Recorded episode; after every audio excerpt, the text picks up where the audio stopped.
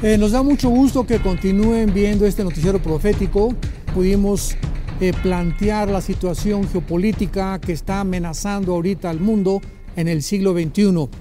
Eh, Rusia se levanta en el siglo XXI, en el cual actualmente estamos viviendo, con la amenaza de volver otra vez a levantar el antiguo imperio de la Unión de Repúblicas Socialistas Soviéticas. Y pues vemos, ¿verdad?, que la única forma en la que Rusia puede entrar a debilitar a los Estados Unidos es a través de alguna vía, de algún camino que se le abrió de una forma espectacular en una nación de Sudamérica llamada Venezuela. Es increíble que en la Biblia, en el capítulo 38 del libro de la profecía de Ezequiel,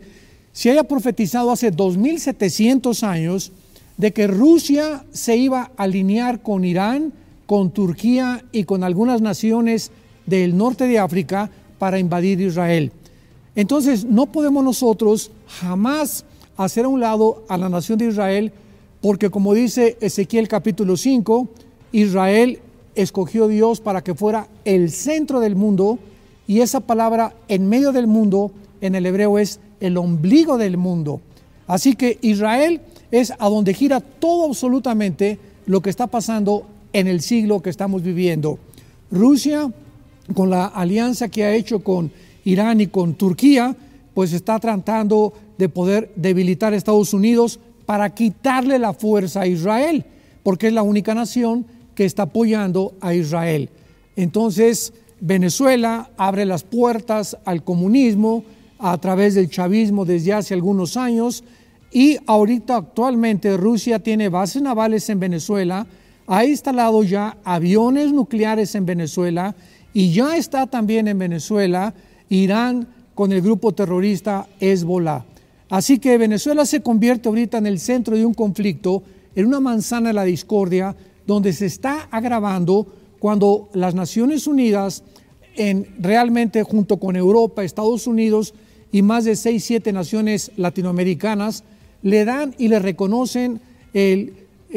la presidencia a Juan Guaidó como el verdadero representante y el que tiene el oficialismo de la nación de Venezuela. Ahora con esto pues se agrava la crisis y vemos nosotros que este hombre eh, Maduro, el dictador de Venezuela, está deteniendo la ayuda humanitaria que ya mandó Inglaterra, que ya mandó Estados Unidos, que ya mandó Canadá en más de 30 millones de dólares. Y este bloqueo en la frontera que está con Colombia es lo que está impidiendo que esta ayuda entre. La pregunta es la siguiente,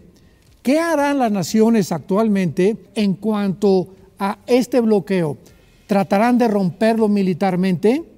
¿Habrá una reunión en las Naciones Unidas donde realmente se trate este problema de seguridad y se permita a las naciones que rodeen Venezuela con las Naciones Unidas y las naciones de Europa y latinoamericanas para que pueda realmente Maduro hacerse a un lado e, y permitir que entre la ayuda humanitaria o se defenderá Venezuela militarmente como todos lo estamos esperando, ya que las amenazas han subido completamente a un nivel donde ya hay una amenaza de una guerra próxima en Latinoamérica. Damas y caballeros, queridos oyentes, estamos realmente en una situación peligrosísima, estamos expectantes para ver qué es lo que va a suceder, si las naciones del mundo siguen permitiendo que se bloquee la ayuda humanitaria a Venezuela, pues ya está entrando este señor Maduro como, una, como un genocidio. Ya se le puede amenazar de atentar contra los derechos humanos y ya se puede llegar a otro nivel mucho más peligroso. ¿O qué pasará? Las naciones no van a hacer nada, se van a quedar ahí detenidas para impedir una guerra y desgraciadamente sabemos que las guerras muchas veces son necesarias y hemos llegado al punto donde